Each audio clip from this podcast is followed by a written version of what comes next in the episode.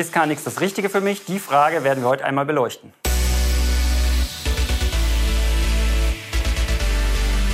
Philipp, hi. Du bist ja, ja Elektroingenieur bei uns bei Casayo und Lichtplaner und sprichst ja auch mit vielen Kunden im Erstkontakt bei uns. Lass uns heute mal versuchen, uns der Frage anzunähern, wenn ich jetzt als Bauherr in der Entscheidungsfindung bin äh, und plane da jetzt gerade meinen Neubau, sollte ich mich für ein KNX-System entscheiden? Ja oder nein? Und wie nähere ich mich denn überhaupt dieser Frage? Okay, die Frage, normalerweise kommen ja Leute erst zu mir ran, wenn die Entscheidung für KNX schon gefallen ist, weil wir als KNX-Spezialisten eben dann erst ins Spiel kommen. Aber die Frage ist natürlich sehr wichtig, weil wir niemandem helfen können, der bei uns an der falschen Adresse ist. Also das kann man schon einigermaßen gut abgrenzen. Ich erzähle mal kurz, was so grob die die Möglichkeiten sind, die man hat, wenn man ein Haus gerne so ausrüsten würde, dass man etwas mehr kann als äh, Licht ein- und ausschalten und mit einem Knebelschalter den Rollo hoch und runter fahren. Ja, sehr gerne. Ähm, das eine Ende der Skala sind die Lösungen für Leute, die sehr gerne experimentieren, die sehr gerne basteln, die alles selber machen wollen und die Spaß daran haben, ähm, eher vier Stunden durch Foren durchzusuchen, um dann selber den kleinen Schreibfehler im Skript zu finden, um es dann nachher laufen zu kriegen und die sich freuen, dass das alles auf einem Raspberry läuft, der nur 70 Euro gekostet hat.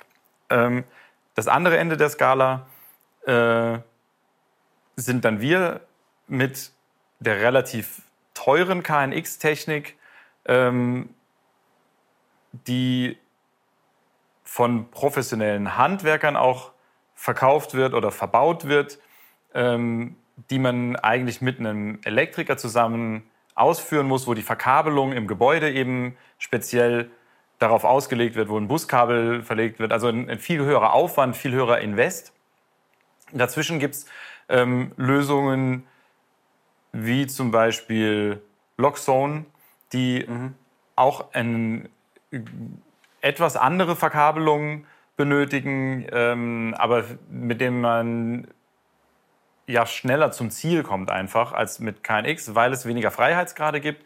Ähm, aber eine sehr, ein sehr schönes Potpourri aus vorgefertigten Lösungen. Und wenn, wenn dieser Baukasten für mich als Bauherrn passt, komme ich damit sehr schnell ans Ziel.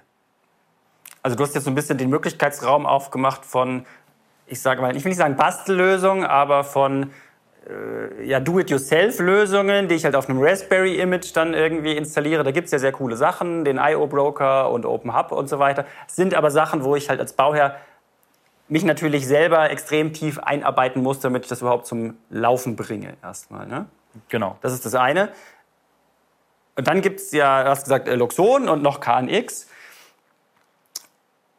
die aber, wenn ich dich jetzt richtig verstanden habe, beide eine andere Verkabelung bedürfen als äh, die, die Raspberry-Lösung. Habe ich das richtig verstanden? Um mit, äh, mit der Raspberry-Lösung wirklich auch, also das ist ja erstmal nur der, der Rechner, auf dem meine, ja. mein, mein Bedienkonzept läuft, um damit im Gebäude Sachen steuern zu können, brauche ich natürlich auch Geräte. Entweder ähm, Relais, die ich über Funk oder äh, andere Protokolle ansteuern kann. Ähm, also irgendwie muss ich ja von, von der Software an, die, äh, an das Gebäude rankommen. Und da gibt es die wildesten Sachen, äh, mehr oder weniger zulässig. Da ist, also ich würde eigentlich schon sagen, dass das die Bastellösung ist, weil es eben diesen, diesen gesamten, äh, die gesamte Bandbreite von Bastellösungen vereint. Und es ist ganz klar auch der Nachrüstmarkt. Ne? Also wenn ich quasi irgendwo wohne und äh, habe gar nicht die Möglichkeit, neue Kabel zu legen, dann ist ja Funk im Prinzip die einzige Möglichkeit. Dann habe ich mein, weiß ich nicht, Homatic, Shelly, gibt es ja tausend äh, Protokolle, die ich dann an diesen Raspberry anbinden kann. Das heißt, ich habe eigentlich mein bestehendes äh, Gebäude oder meine Wohnung, in der ich wohne und smartifiziere die quasi nachträglich ja. dann. Und dann bin ich natürlich beim Funk. Ja, vielleicht, vielleicht ähm teilen wir das in, in Kategorien ein, diese Entscheidungsfindung. Es gibt einmal die Kategorie, ähm, was kann das System eigentlich für mich? Mhm. Also wie viele Fremdgewerke kann ich anbinden? Wie flexibel bin ich? Äh, kann ich mir ein Skript schreiben, was von meinem Lieblingswetterdienst irgendeine Information holt und so weiter? Ähm, das ist der eine Aspekt. Der andere Aspekt ist der, ähm, welche Art von Hardware brauche ich, wie muss mein Haus beschaffen sein? Muss ich mein Haus umbauen oder ähm, macht es nur Sinn, das im kompletten Neubau zu machen? Also der, der ähm, Infrastrukturaufwand, den ich treiben muss, um so ein System überhaupt reinzubekommen. Und das Dritte ist ähm, ein ganz wichtiger Punkt, den man in der, in der Anfangseuphorie der Planung und der, des Träumens von seinem Smart Home äh, gerne vernachlässigt, ist, wie wartbar ist das denn? Was passiert denn, wenn ich im Ausland bin und meine Familie sitzt im Haus und irgendeine Logik ist gerade auf die Schnauze gefallen und oder die Speicherkarte im Raspberry Pi geht kaputt. Ja, genau, also tausend Möglichkeiten. Okay. Äh, je höher die Komplexität in der Installation ist, ähm, desto mehr Fehlerquellen habe ich in jedem System. Die mhm. Frage ist nur, wie gut komme ich da wieder raus und wer kann mir helfen? Also ähm, und wer außer mir kann helfen? Das ist ja also ganz genau. Also habe ich mir äh, mit, mir mit meinem Gehirn einen Single Point of Failure konstruiert und mhm. ich bin der einzige Mensch auf dem ganzen Planeten, der überhaupt nur annähernd die Chance hat, in diesem Gebäude irgendeine Reparatur durchzuführen, irgendeinen Fehler zu finden. Ähm, oder ist es ein System, was in jeder Meisterschule gelehrt wird. Das heißt, jeder äh, Elektrobetrieb hat jemanden, der schon mal so wenigstens ein bisschen was davon gehört hat und hat die Möglichkeit, anhand von einer äh, Dokumentation oder mit seinen Messgeräten irgendwie der Sache auf die Spur zu kommen und äh, mhm. kann mir da helfen. Der andere Aspekt, also spielt da ein bisschen mit rein, ist ähm, die Abhängigkeit von einzelnen Herstellern oder von einer Community. Bei den Open Source Lösungen ist es ja sehr oft so, dass das Community getrieben ist und ähm, ein, auf ein paar einzelnen führenden Gehirnen aufbaut und dann gibt es eine Gruppe, die dann, äh, die dann mit beisteuert und dann gibt es ein schönes Universum.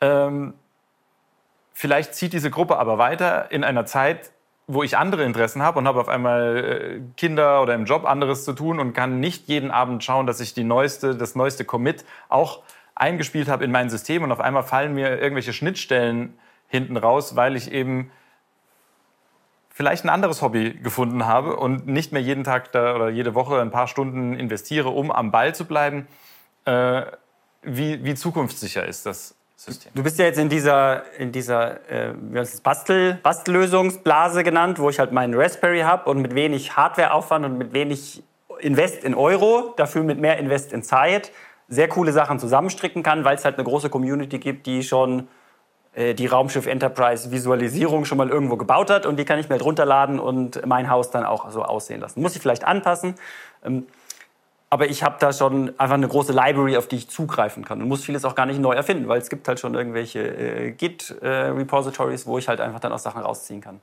Ähm, ich sehe da, das, das größte Problem, was ich persönlich da sehe, ist, dass ich ja ein ganz besonderes Skillset brauche, um das überhaupt hinzukriegen. Also ich muss ja eigentlich ITler sein und vielleicht muss ich auch äh, programmieren können, um überhaupt in der Lage zu sein, irgendwelche Skripte, die es dann da gibt, äh, so anzupassen, dass ich das überhaupt zum Laufen kriege. Also ich glaube, die Hürde für viele, äh, diese, dieses Programmierwissen mitzubringen und mir eine Raspberry Pi zu kaufen und eine SD-Karte zu flashen und das da drauf zu bringen, die ist ja schon relativ hoch. Äh, leider nicht mehr, also oder zum Glück ja. nicht mehr. Ähm, die Anleitung, also wenn man sich einen halben Tag durch YouTube durchklickt und ein bisschen rumgoogelt, findet man sehr gute Tutorials und Anleitungen, um da ähm, sehr schnell auf ein ansehnliches Niveau zu kommen. Mhm. Die, das Problem ist nur, wenn es irgendwo hakt, muss man sehr schnell auch sehr tief einsteigen, um festzustellen, warum hat denn jetzt dieser Treiber das nicht getan? Warum kriege ich hier äh, jeden Sonntagmorgen die falsche Rückmeldung und irgendeine Logik klappt hinten um? Ähm, ja, ja, der Schritt-für-Schritt-Anleitung aus YouTube zu folgen und zu sagen, nimm die Speicherkarte, spiel das da drauf und das nachzumachen, das ist wahrscheinlich noch leicht. Aber sobald irgendwas dann nicht funktioniert, weil mein individueller Einzelfall halt ein kleines bisschen anders ist als das, was in dem Tutorial vorgegeben ist, dann muss ich plötzlich ja, ganz tief einsteigen. Und wenn ich das Wissen und die Fähigkeiten dann nicht habe, dann ist es natürlich auch schnell frustrierend. Genau, weil möglicherweise ist ja der Entwickler des des Add-ons, was ich gerade brauche für mein Haus, nicht daran interessiert, das auch noch ein Quäntchen umzubiegen auf meine persönlichen Bedürfnisse. Das heißt, ich habe zwar was, was prinzipiell funktioniert, aber nur für seinen Fall, weil das im Normalfall ähm, als Community-Entwickler ja für sich entwickelt und dann den anderen eben auch zur Verfügung stellt. Mhm. Also das ist, äh, da sind schon einige drauf reingefallen, weil es einen sehr leichten äh, Einstieg und auch einen kostengünstigen Einstieg gibt und man ähm, dann irgendwann an eine, an eine Grenze stößt, wo man dann entweder sich zum Programmierer weiterbilden muss oder sich jemanden suchen muss und äh, der sich bezahlen lässt dafür, dann die eigenen individuellen Wünsche umzusetzen. Ja, und das Thema, du hast ja vorhin äh, gesagt, Wartbarkeit, das ist ja nochmal äh, vielleicht ein eigener Aspekt, aber die Robustheit auch von so einem System, was ich da auf einem Raspberry installiere, du hast ja gerade das Beispiel gesagt, ich bin im Ausland, das System soll ja laufen und es muss ja laufen, sobald ich vielleicht mein Haus, meine Klingel darüber irgendwie automatisiere, dann bin ich ja darauf angewiesen, dass der Raspberry funktioniert mit der Bastellösung oder mit der selbstgebauten Lösung. Naja, das habe ich natürlich in allen anderen Systemen auch. Also wenn ich im Ausland bin und mein KNX-Netzteil Genau, aber ich habe auf jeden Fall Ende erreicht. Weil ich nicht die Modelleisenbahn im Keller stehen habe, wo ich einfach äh, die Tür zumache und äh, in den Raum wieder reingehe, wenn ich weiterspielen will, ähm, sondern ich habe ja kritische Infrastruktur, die ich in meinem Gebäude möglicherweise steuere. Und dadurch ergibt sich ja zwangsläufig die Anforderung, dass das Zeug halt auch tut, auch wenn ich jetzt gerade mal drei Tage nicht da bin.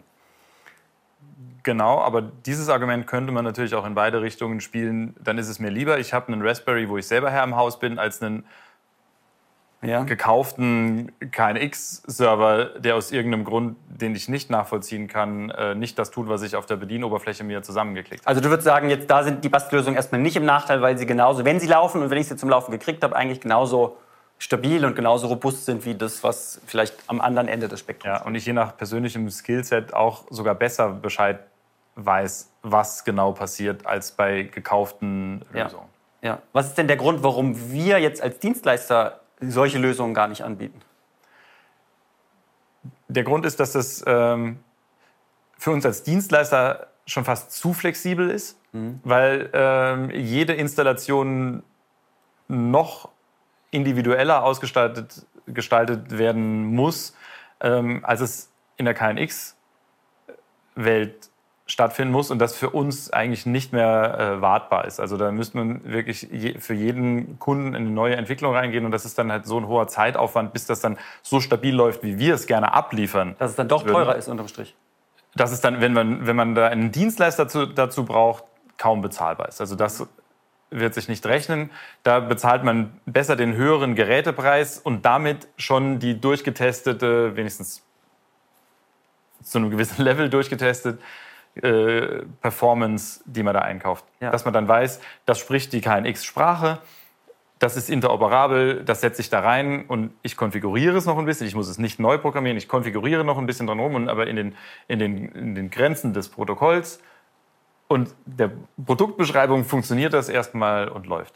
Und wir haben ja auch den Anspruch, dass im Prinzip unsere Kunden unabhängig sind von uns das heißt, äh, wenn es uns morgen nicht mehr gäbe, aus welchem Grund auch immer, dass diese Häuser, Häuser trotzdem äh, weiterlaufen natürlich erstmal, aber dann auch weiter wartbar bleiben und von einer anderen Firma, die halt auch, in unserem Fall jetzt KNX, kann, und da gibt es ja genug Elektrofirmen und Dienstleister, die das machen, dann einfach weiter betreut werden kann nahtlos. Das ist natürlich, genau. je individueller das programmiert ist, ähm, mit irgendwelchen Skripten einfach immer schwieriger, dann auch Dienstleister zu finden, die das dann übernehmen wollen. Oder wird entsprechend teuer natürlich. Ja. Auch, ne? Man muss ja auch betrachten, dass wenn, wenn man jetzt ein, ein Haus neu baut, das ist ja äh, nicht nur für die nächsten zwei oder fünf Jahre gedacht ist, sondern auch über eine längere Nutzungsdauer ähm, funktionieren muss. Und dann ähm, diese Gespräche haben wir mit, mit allen Bauherren in den, in den äh, Beratungsgesprächen natürlich, dass man sich auch darüber klar sein muss, dass sich die eigenen Interessen, die eigene Leistungsfähigkeit, die eigene ähm, die verfügbare Zeit, die man hat, um sich um sein Haus zu kümmern, mhm. ähm, ändert über, das, äh, über die Nutzungsdauer und über seine eigenen Lebensdauer.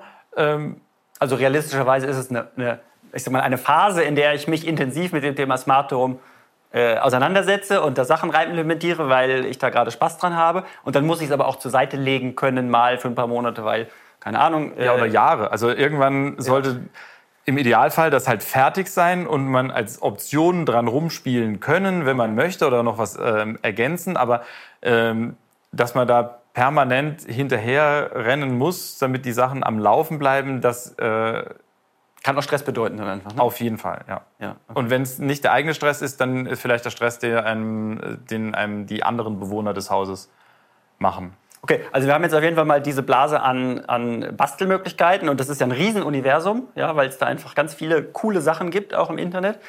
Äh, ich nehme jetzt mal mit, ich brauche ein gewisses Skillset, um mich damit auseinanderzusetzen. Wenn irgendwie ich irgendwo abbiege, außerhalb der ausgetrampelten Pfade, dass ich da auch weiterkomme.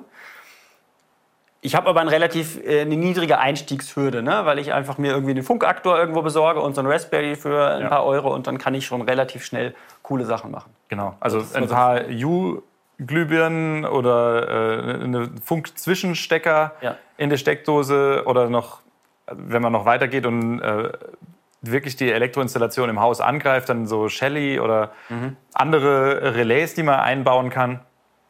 Da kommt man schon relativ weit, aber das ist schlecht von Dritten wartbar. Also die, was eine gute Mischung eigentlich ist aus meiner Sicht, ist, wenn man einen standardkonforme, eine standardkonforme Infrastruktur erstellt, zum Beispiel im Neubau, wenn man sowieso alle Möglichkeiten hat, ist der Mehrpreis überschaubar, da eine strukturierte Verkabelung für KNX gleich mit reinzubringen und die Basisfunktionen über KNX abzudecken. Und dann hat man ja die Möglichkeit, dass man eine einen Server, eine Logikmaschine seiner Wahl da oben drüber stöpselt. Das heißt, die Basisfunktionen laufen schon. Die hat vielleicht der Fachmann geplant, der das schon seit zehn Jahren macht. Und da ist man sicher, die Ehefrau kann das Licht ein- und ausschalten zu jedem Zeitpunkt. Mhm. Aber ich kann in meiner Modelleisenbahn-Bastelzeit äh, abends dann meinen IO-Broker noch weiter aufbohren und mir noch lustige Logiken drüber bauen. Aber die Basisfunktionalität ist sowohl vom äh, Elektromeister vor Ort wartbar, als auch von mir. Und es, es, die Komponenten gibt es nachzukaufen, auch in fünf Jahren noch. Und das heißt, ich darf beliebig spielen, aber wenn ich aus meiner Spielwiese den Stecker rausziehe, muss das Haus in Grundfunktion trotzdem halt noch laufen und funktionieren und ich habe keinen Stress quasi. Genau, also das ist so der, ähm, die beste Kombination aus diesen Welten aus meiner Sicht. Mhm. Zu der Eingangsfrage, wann das überhaupt sinnvoll ist, ein Smart Home zu machen. Also das, äh, die Frage bekomme ich von äh, meinem Umfeld, was nicht Kunden sind, natürlich immer gestellt, was macht ihr da eigentlich und wer, ja. wer braucht denn sowas? Wer diese Frage stellt, braucht es wahrscheinlich nicht. Also das ist einmal natürlich die Leute, die ähm, sehr flexibel sein wollen, die eine, eine Spielwiese haben wollen, die ähm, intelligentere Funktionen im Haus haben möchten. Das ist, das mhm. ist der eine Teil. Der andere Teil ist aber auch ein nicht zu verachtender. Das sind die Leute, die eigentlich wenig Interesse an Spielen haben, die aber durch die ähm, entweder durch die Lage ihres Gebäudes oder durch die Architektur ähm, Voraussetzungen geschaffen haben, die kaum noch ohne eine technische Unterstützung zu handeln sind. Das, das heißt, heißt, wenn ich blöd plane, brauche ich gar nichts. Oder genau, wenn ich auf eine besondere Art und Weise plane, dann habe ich zwingend die, Voraus die, die Voraussetzungen geschaffen dafür, dass ich ein Bussystem brauche. Genau, ein Architekt, der sehr auf Ästhetik achtet ja. und weniger auf Bauphysik, äh, kann im, mit einem Handstreich äh, Gebäude schaffen, die kaum noch zu beherrschen sind, ohne dass eine Automatik läuft. Sprich, zu große Fensterflächen, ähm, heizen das Gebäude auf, es ist hochgedämmt. Mhm. Äh, wenn ich zwei Stunden unkontrolliert Sonne reinlasse im falschen Monat, brauche ich zwei Wochen, um die Energie wieder aus dem Haus rauszubekommen und habe in der Zeit Sauna. Das geht relativ schnell. Aber brauche ich dafür ein Bussystem? Also ich kann ja, wenn du sagst jetzt, ich habe große Fensterflächen und ich muss verschatten, weil ich halt so geplant habe. Aber brauche ich deswegen ein Bussystem oder habe ich halt meinen Knebelschalter? Äh, man kann das auch mit dem Knebelschalter machen oder mit der äh, programmierbaren Zeitschaltuhr, ja. äh, die in der Wand ist. Das Bussystem bietet natürlich den Vorteil, mehrere Sachen zu kombinieren, an zentralen Stellen bedienen zu können und ähm also das, das heißt, je mehr Voraussetzungen ich geschaffen habe in eine bestimmte Richtung, desto naheliegender ist es zumindest mit einem Bussystem diese Voraussetzungen dann auch zu bedienen. Also ich habe genau. eine Fußbodenheizung, das ist jetzt im KNX immer noch relativ kostenneutral. Ähm, da spricht schon mal nichts dagegen. Jetzt habe ich äh, große Fensterflächen, also ich habe Anforderungen an Beschattung, damit ich und gleichzeitig will ich ja auch rausgucken, also muss es doch ein bisschen intelligent sein, damit ich nicht immer in meinem Schuhkarton sitze und eigentlich gegen die Lamellen gucke. Ähm, dann leidet ja auch der Komfort. Also dann brauche ich ein schönes Haus, aber ich kann nie rausgucken, dann habe ich ja auch erstmal genau. nichts gewonnen. Der nächste Punkt ist dann Licht. Ja. Möchte ich ähm, vielleicht über das hinausgehen, was ich mit ähm, reindrehbaren Funkglühbirnen ähm, gestalten kann Im Neubau bietet sich das natürlich an, dass man äh, indirektes Licht vielleicht schon gleich über eine, eine Wute zum Beispiel oder so, also konstruktiv im Gebäude verankert und nicht mit einem U-Streifen, den man hinter seinem ja. Fernsehregal an die Wand klebt, äh, realisiert und dann. Aber heißt das jetzt auch zwingend, dass ich, wenn ich einen LED-Streifen habe, der jetzt nicht Philips Hue ist, dass ich dann ein Bussystem brauche?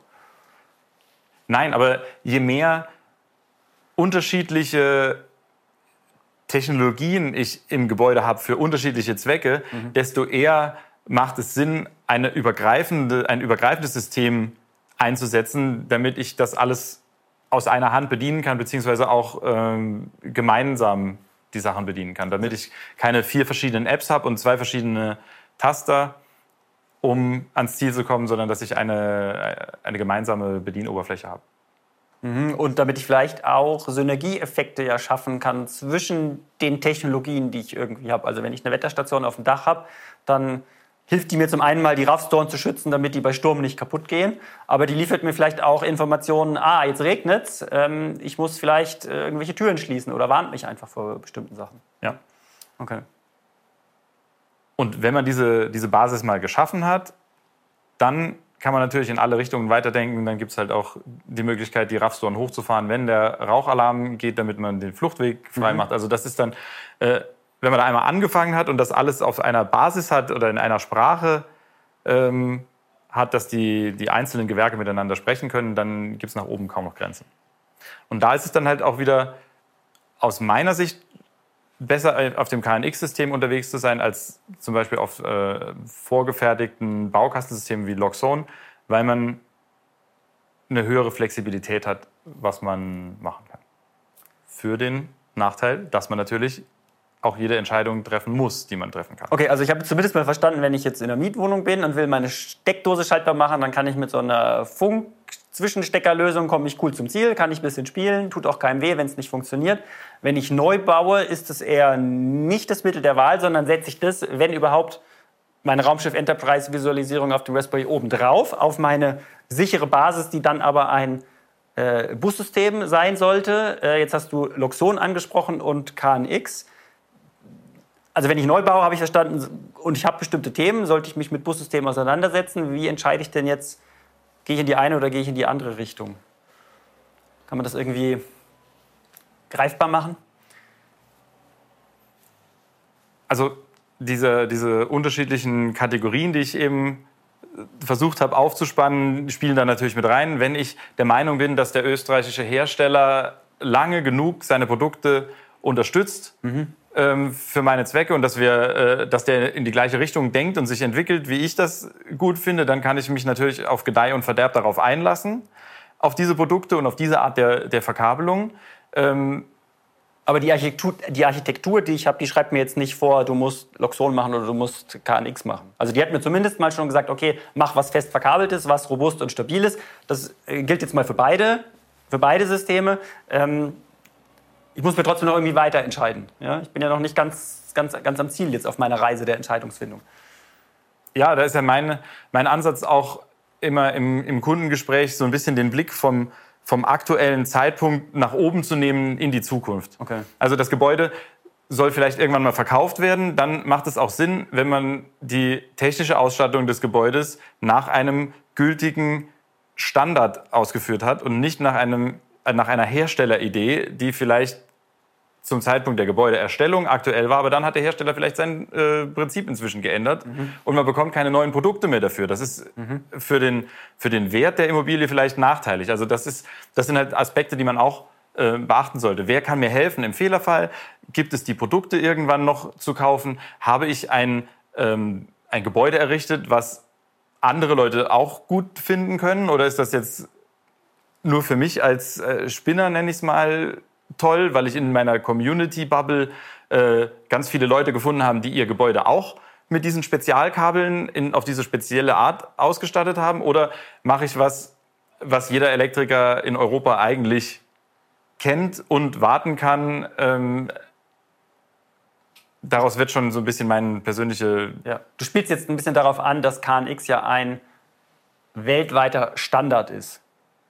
Genau. Und das hat dadurch gewisse Vorteile. Also diese Standardisierung hat einfach gewisse Diese Standardisierung hat Vorteile. Ähm, es gibt einen, es gibt einen wirklichen Markt mit mehreren äh, Mitspielern, also mit sehr vielen Mitspielern sogar. Und wenn ähm, wir haben ja, glaube ich, beim KNX, ich glaube, 8000 Produkte jetzt im Jahr 2022 von über 500 Herstellern. Genau.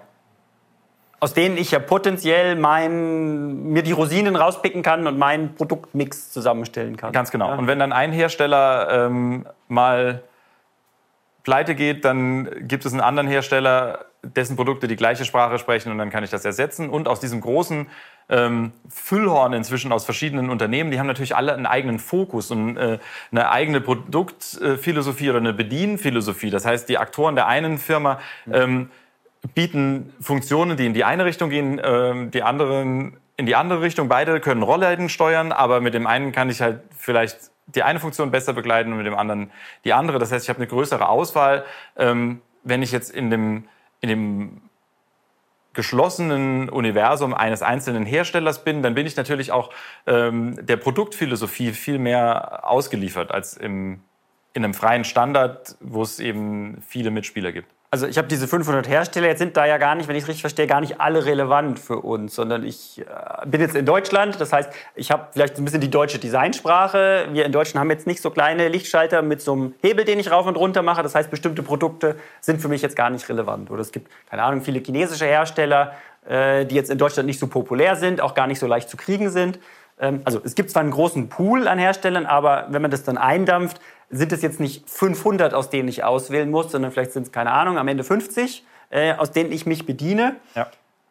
Und das, was du jetzt gerade angesprochen hast, ist ja eigentlich erstmal noch wiederum eine Hürde. Jetzt denken die aber unterschiedlich. Also jeder Hersteller hat so seine eigene Philosophie, wie er Sachen bedient, wie Sachen vielleicht dann später auch verknüpft werden müssen, damit die Wetterstation mit dem Jalousieaktor redet als Beispiel.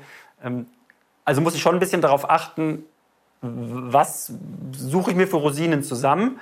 Ähm, früher hieß es ja immer, ich habe ein Gira Smart Home oder ein Busch und Jäger Smart Home oder das Merten Smart Home. Ja. Äh, so haben die Elektriker das früher äh, gemacht, weil die gesagt haben, ja, ich habe halt da meinen Außendienst da und der hat mir das Produktportfolio von einem Hersteller halt gut erklärt und damit kenne ich mich aus und da weiß ich, dass diese Produkte untereinander gut miteinander kommunizieren. Ja. Und deswegen äh, wurden halt Produkte von einem Hersteller eingesetzt, die aber trotzdem ja auf der Basis Plattform das KNX aufsetzen. Das heißt, selbst wenn ich das mache, bin ich immer noch in meinem Standard unterwegs, obwohl ich bei einem Hersteller bin. Ja, ich habe mich dann ja. eigentlich ein Stück weit ein bisschen eingeschränkt, in der Hoffnung, dass dann alle Parameter auch aufeinander passen, dass dann äh, die Heizungssteuerung und so weiter alles läuft, wie ich das gerne möchte. Denn diesen, diese Komfortzone verlasse ich natürlich, wenn ich mir aus ähm, Herstellern aus verschiedenen Ländern und mit verschiedenen Produktphilosophien die, die, die Sachen mische. Ähm, aber, aber ich schöpfe das Potenzial halt aus, was ich. Das ist natürlich genau die Chance. Aber ähm, am Ende des Tages muss ich dann die Entscheidung treffen: Nehme ich Leute wie uns dazu, ähm, die einen Marktüberblick haben, die eine gewisse Erfahrungswerte haben, die schon auf die Schnauze gefallen sind mit vielen Sachen und deswegen sagen können: Ja, hört sich gut an in der Theorie, aber lass es besser. Ähm, oder steige ich selber ein und wühle mich durch die Foren, durch die Facebook-Gruppen, sauge ich das ganze Wissen auf und, und gehe auf diesen Experimentierweg, aber immer noch mit dieser Fallback-Möglichkeit. Ich habe das grüne Kabel drin und wenn ich wirklich, wirklich keine Lust mehr habe, kann ich immer noch zum Elektriker gehen und sagen, äh, bitte zieh mir das Ganze nochmal gerade. Okay, also ist quasi der, der KNX-Bus so die ich sag mal, die sichere Basis, äh, auf der ich mich dann da durchaus auch ausprobieren darf, indem ich dann mir aus den verschiedenen Produktwelten einfach mal verschiedene Produkte zusammensammle, sei es, weil ich bei eBay Kleinanzeigen irgendwo was gesehen habe und irgendwas günstig geschossen habe oder ähm, aus welchen Gründen auch immer. Und dann kann ich ein bisschen spielen und kann halt gucken, wie weit ich damit komme. Ja. Wenn ich auf die Schnauze falle, dann ja, kann ich immer wieder einen Schritt zurückgehen und kann sagen, okay, dieses eine Produkt, nur, nur dieses eine hat jetzt irgendwie für mich nicht getaugt ähm, ich schmeiße es wieder raus und baue was anderes ein, was dann ja, der Dienstleister mir empfohlen hat oder im Internet äh, ja, dann einfach gesagt, wo gesagt wurde, das passt vielleicht besser für meinen Anwendungsfall. Genau, also es ist auf der einen Seite die sichere Basis, auf der anderen Seite aber auch eine extrem hohe Flexibilität durch ein riesiges Angebot an Produkten, die eben kompatibel sind. Bringt es auch, das, das klingt ja auch wie Nachteil, ne? Also äh, das ist ja so die, die Kehrseite der Medaille. Ich habe eine hohe Flexibilität, aber ich muss natürlich auch ein bisschen, viel mehr, ein bisschen mehr nachdenken, um irgendwie zum Ziel zu kommen. Ja. ja. Ja, das ist, es hat alles zwei Seiten. Je mehr Freiheitsgrade ich haben will, desto mehr Verantwortung handle ich mir natürlich auch ein. Okay.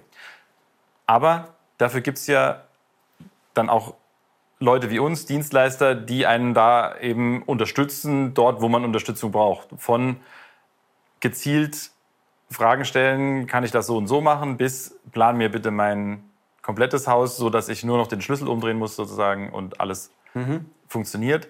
Und dadurch, dass das eben ein Standard ist, sind auch diese ähm, Dienstleistungen vergleichbar. Also ich muss, ich bin nicht angewiesen auf den einen äh, Be Be Bezirksaußendienstler des einen Herstellers, auf den ich mich ähm, leider beim Hausbau äh, eingeschossen habe, sondern ich kann zehn verschiedene Dienstleister in Deutschland anfragen und äh, denen mein Problem schildern und die sagen mir, ja, ähm, das kann ich dir in deiner KNX-Installation umsetzen für den Preis, sollten mhm. wir so und so machen und dann, da ist man schon, ähm,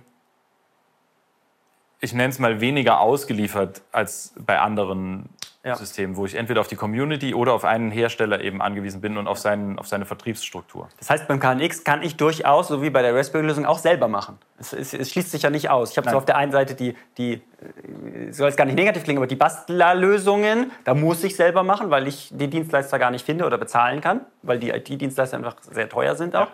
Und auf der anderen Seite habe ich das KNX, was vielleicht mehr die sichere Basis ist. Das schließt aber nicht aus, dass ich das selber machen kann. Also ich kann durchaus auch selber dann planen und Produkte zusammenschrauben und besorge mir halt die ETS-Software, wo es ja auch inzwischen Home-Lösungen gibt, dass ja. ich die für mein Einfamilienhaus nicht so teuer kaufen muss. Habe aber dann den Vorteil, dass ich dann auf einen Profi zurückgreifen kann, wenn ich halt irgendwie ins Stocken gerate. Genau, ich habe die Möglichkeit, wirklich den, die, diese Balance, den Balancepunkt dorthin zu schieben, wo ich mich wohlfühle. Wie viel will ich selber machen? Will ich alles selber machen? Will ich gar nichts selber machen? Soll es der Elektriker machen? Okay. Das ist, äh, man hat eben alle Möglichkeiten. Aber es macht schon Sinn, sich vorher ein paar Gedanken zu machen, was wohl sinnvoll ist. Weil wenn die Leitungen in der Wand sind, sind sie halt in der Wand. Und das ist vielleicht der Zeitpunkt, wo es schon gut ist, wenn man den Profi einmal drüber schauen lässt, bevor man mit seinen verrückten Ideen als Einsteiger die komplette KNX-Verdrahtung macht und dann nachher versucht man den Profi zu finden, der einem da nochmal hilft.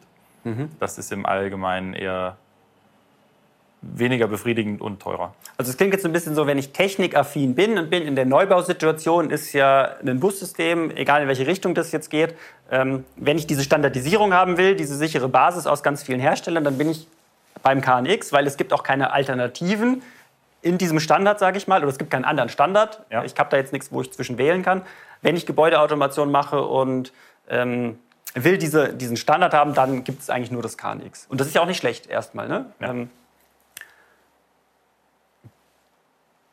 Gibt es einen Fall, wo du sagst, ja, wenn ich jetzt neu baue, ähm, macht KNX mit Sicherheit keinen Sinn? Also ähm, wie kann ich denn zumindest sagen, es passt für mich nicht. Also ich muss ja irgendwie zu der Entscheidungsfindung kommen, äh, vielleicht wie viele Themen habe ich, wie weit, wie weit will ich denn auch in der Automatisierung gehen, was will ich denn, auch wie viel Budget habe ich natürlich, aber wann macht es denn keinen Sinn, mich mit dem Thema Bussystem auseinanderzusetzen? Weil das ist ja auch wichtig. Ich muss ja irgendwie, wie bei jedem Thema beim Hausbau, zu der Entscheidung kommen, ist das Thema jetzt was für mich oder ist es sicher nichts? Ja, also das ist ein bisschen was, was wir äh, aus den ganzen Beratungsgesprächen so ähm, äh, rausbekommen haben. Wenn jemand aus Angst, also mein, mein Titel ist immer Ang Leute, die im Bussystem aus Angst machen, dass sie was vergessen haben, ja. aber in dem Moment, wo sie bauen, keine einzige Idee haben, was sie denn mit dem Bussystem mehr machen wollen in Zukunft, als sie mit dem Lichtschalter aktuell machen, mhm. dann macht der Invest eigentlich keinen Sinn. Also mhm. andersrum formuliert, man kann auch ein modernes Haus bauen und kann es bedienen mit konventioneller Elektrik. Man kann dort drin leben, man kann dort auch verschiedene Komfortfunktionen haben. Es gibt da auch Insellösungen. Ich habe eben schon gesagt, Zeitschaltuhr für die für, den, für die Rollladensteuerung oder man hat eine Wetterstation, die auch die Sicherheitsfunktion macht. Das ist auch kein Problem. Das, das ist ja, äh, wir sagen ja nicht, dass es schon ist. Okay. Ein, ein, Neubauschrott ist, wenn jemand kein Bussystem hat. Das ist das ist ja kein Problem. Also das, man kann jedes Haus auch bedienen ohne ein Bussystem. Das hat ja auch Vorteile, ne? Ich habe ja weniger Komplexität. Genau, man hat weniger Kosten, weniger Komplexität, es ist einfacher zu warten. Ähm, ich habe viel, viel weniger Geräte, die ausfallen können. Wenn ich 100 elektronische Bauteile in meinem Haus verteilt habe, dann natürlich geht irgendwann mal irgendeins kaputt. Mhm. Und das geht auch nie in dem Zeitpunkt kaputt, wo es eigentlich irgendwie ganz nett ist und der Elektriker sowieso da ist, sondern das ist ja halt immer irgendwie sonntags morgens und wir haben Gäste und ja. Irgendwas fällt aus. Das ist klar, das ist halt eben das, was man, was man wissen muss, aber dafür ähm, kann ich eben ganz viele andere Komfortfunktionen realisieren. Das ist um es mit dem Auto zu vergleichen, natürlich ist es super, wenn ich Zentralverriegelung habe und ABS und Abstandsregeltempomat und kann meine Fenster mit einem Knopf von der Fahrerseite alle bedienen. Ich kann aber auch mit dem Trabi in Urlaub fahren und wenn irgendwas kaputt ist, kann ich es mit einer Haarspange und einem Stück Gummi wieder reparieren. Die Frage ist halt immer, wie viel Komfort will ich haben, welchen Preis bin ich bereit dafür zu bezahlen und welches Risiko gehe ich ein, ähm, wenn eben von den 1000 Helferleinen mal das eine oder andere ausfällt. Okay. Also das muss man natürlich. Also ich sollte ein Mindestmaß an Technikaffinität, so würde ich das jetzt vielleicht zusammenfassen, mitbringen. Sonst macht das Thema Bussystem keinen Sinn, beziehungsweise ich werde auch einfach nicht glücklich damit, weil ich mich ständig einfach nur ärgere über die Technik, ja. die einfach Komplexität mit sich bringt, die ich nicht haben will, weil ich vielleicht einen Dienstleister brauche, den ich nicht bezahlen will, weil ich selber gar keine Lust drauf habe, dann ist es vielleicht auch das Falsche für mich. Genau, also der, man sollte schon so viel Spaß an dem Mehrwert, den das System bietet, haben, beziehungsweise auch diesen Mehrwert ausnutzen. Wenn ich nur eine normale Elektrik nachbaue mit einem Bussystem, ja. ist natürlich viel zu teuer und dann äh, frustrierend irgendwann. Aber ich sollte genug Spaß daran empfinden und genug Mehrwert auch spürbaren, auch für die anderen Mitbewohner des Hauses oder Mitnutzer mhm. des Hauses, ähm, haben, dass es diesen Mehraufwand und das höhere Risiko ausgleicht. Und idealerweise bin ich als Bauherr auch äh, so interessiert, nicht nur am Endergebnis, sondern auch an dem Weg dahin, dass ich mich mit der Technik auseinandersetzen will, dass ich vielleicht verstehen will, warum welche Kabel von A nach B gelegt werden.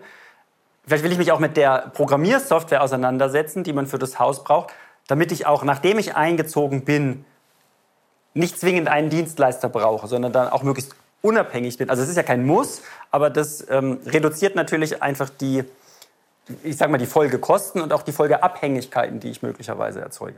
Weil bei der, bei der klassischen Installation kann ich selber im Baumarkt gehen, mir einen Lichtschalter kaufen und ihn austauschen, wenn jetzt irgendwas wäre ähm, oder er mir nicht mehr gefällt oder ich das, das, den Raum saniere.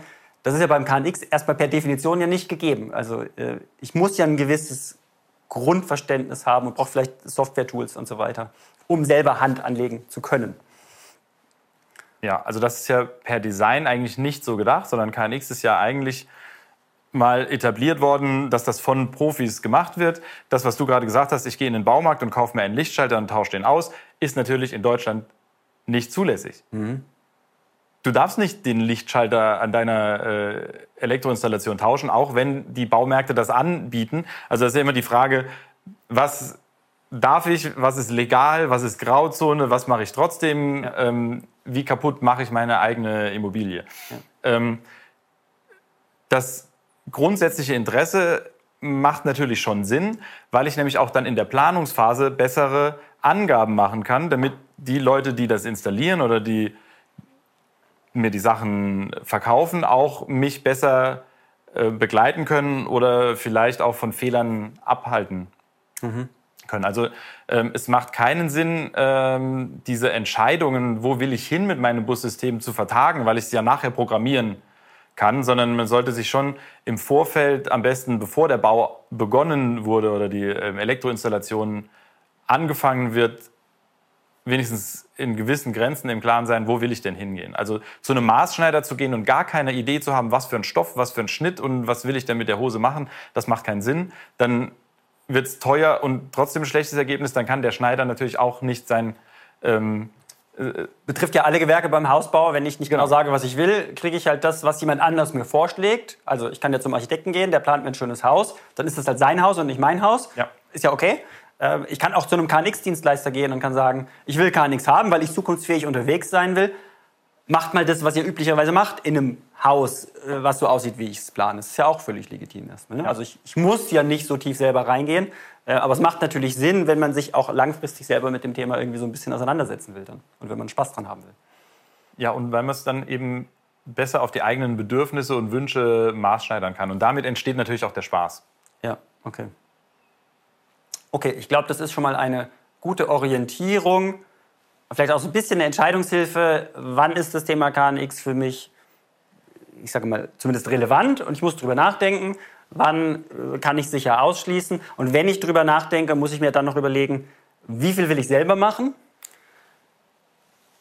Da helfen wir sehr gerne weiter, wenn du jetzt in der Planungsphase von einem Neubau bist und gerade mit dem Thema ja, dich beschäftigst und überlegst, welche Schritte willst du gehen, welche Aufgaben würdest du gerne selber machen, buch einfach ein kostenloses Erstberatungsgespräch bei uns auf www.casayo.de slash Termin. Wir sprechen einfach mal eine Viertelstunde über dein Projekt, gucken, ja, äh, wo brauchst du vielleicht Hilfestellung, äh, welchen Weg möchtest du gehen und ja, wir hoffen, mit dem Video haben wir ein bisschen weitergeholfen. Philipp, vielen Dank äh, für die Insights und bis zum nächsten Mal.